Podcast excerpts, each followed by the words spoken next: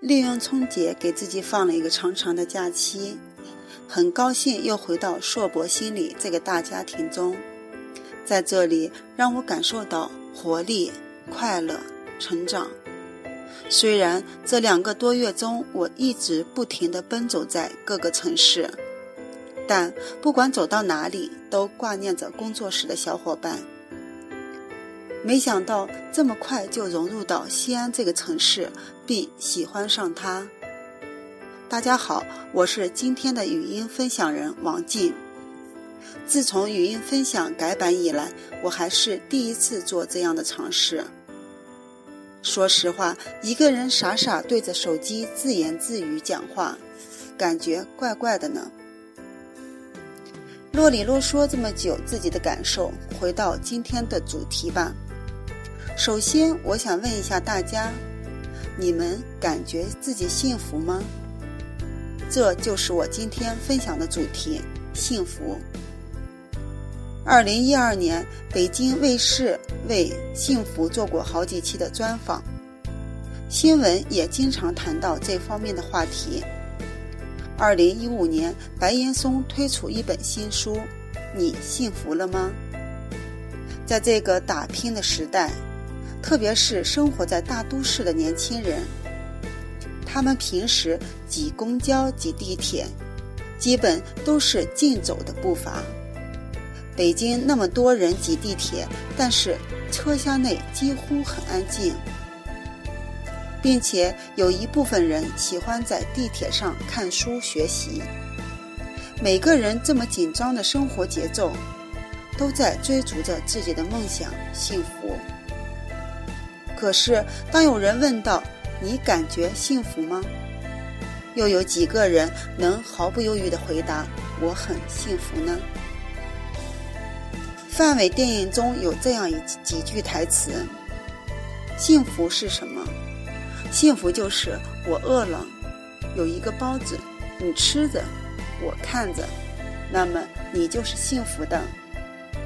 我想上厕所，只有一个坑，你蹲着。”我等着，那么你就是幸福的。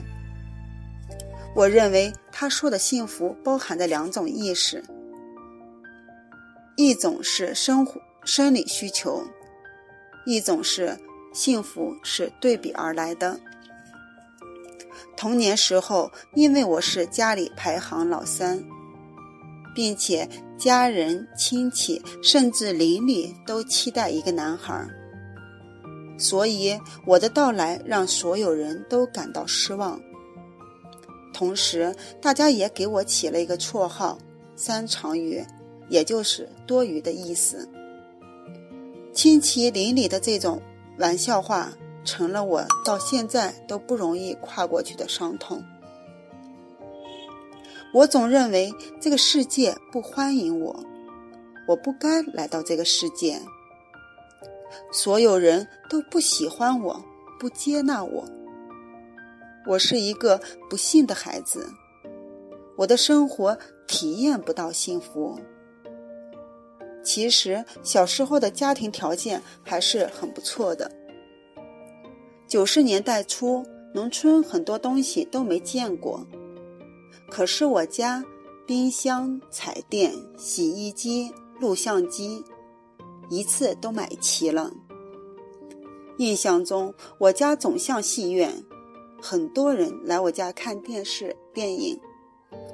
有时候把电视搬到院子里，这样能更多坐一些人。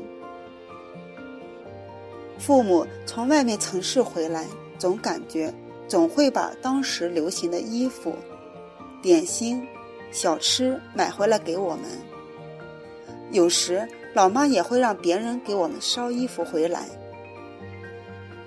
看着二姐穿上新衣服时的那种幸福喜悦的表情，在镜子里照来照去，似乎想钻进去一样，非常陶醉。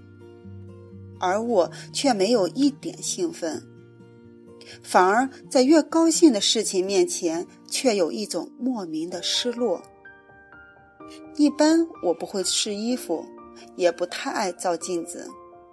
这种习惯好像到现在了，在应该高兴的事情面前，我感受不到快乐。现在想想，我的童年还算是丰富多彩、幸福的。那时候，村里有一条小河，我经常去那里洗衣服，有时也跟着表哥、表哥去捉青蛙，跟小朋友一块儿上山玩。我是他们的小领导，我喜欢想出有创意的游戏。喜欢新鲜冒险的感觉，当然更喜欢事情由自己掌控的那种感觉。可是，即使小时候的生活这么优越，我还是感受不到真正的幸福与喜悦，总会有一种患得患失的感觉跳出来，因此也多了一种对未来的不确定与恐惧。在成长中，我努力感受内心的那份自由与喜悦、轻松与幸福。但是，不管我怎样努力，都触碰不到内心那份真正的幸福感。后来，在我生活中遇到了一些挫折，我感觉自己很无助，像掉进一个无底深渊。对生活彻底失望了。这时候，父母无微不至陪在我身边。我难过时，母亲不说话，默默陪我坐着，买我爱吃的东西。我开心时，她就陪我聊天。也许是因为年龄大一些了，所以这时候我才有了感受幸福的能力。感觉父母还是爱我的，同时也体验到任何苦难不一定把你击垮，只要身边有真正爱你的人陪伴。在经历很多事情以后，我才领悟到，原来感受幸福也是需要有能力的。以前我考虑事情，感受快乐。总是以消极情绪为主。现在，不论生活中遇到开心或悲伤、幸福或不幸的事情，我都尽量积极心态去面对它。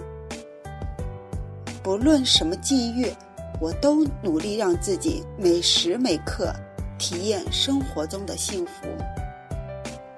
吃饭能带来愉悦。人的生理基础上是快乐的，在实现安全、爱、尊严的需要过程中，伴随着更大量的内吗啡分泌，让你感知自己的幸福。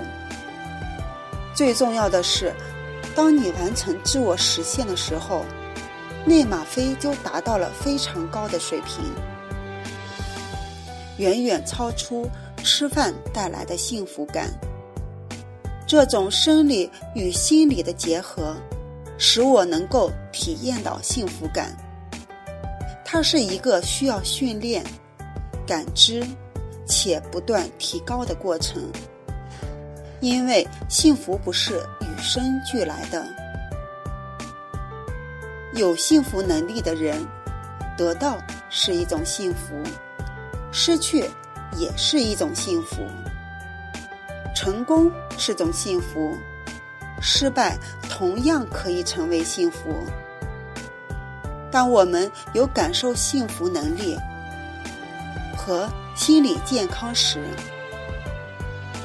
任何事情对于自己来说都会是种幸福。跟别人比较，让我们失落，同样。也可以让我们幸福，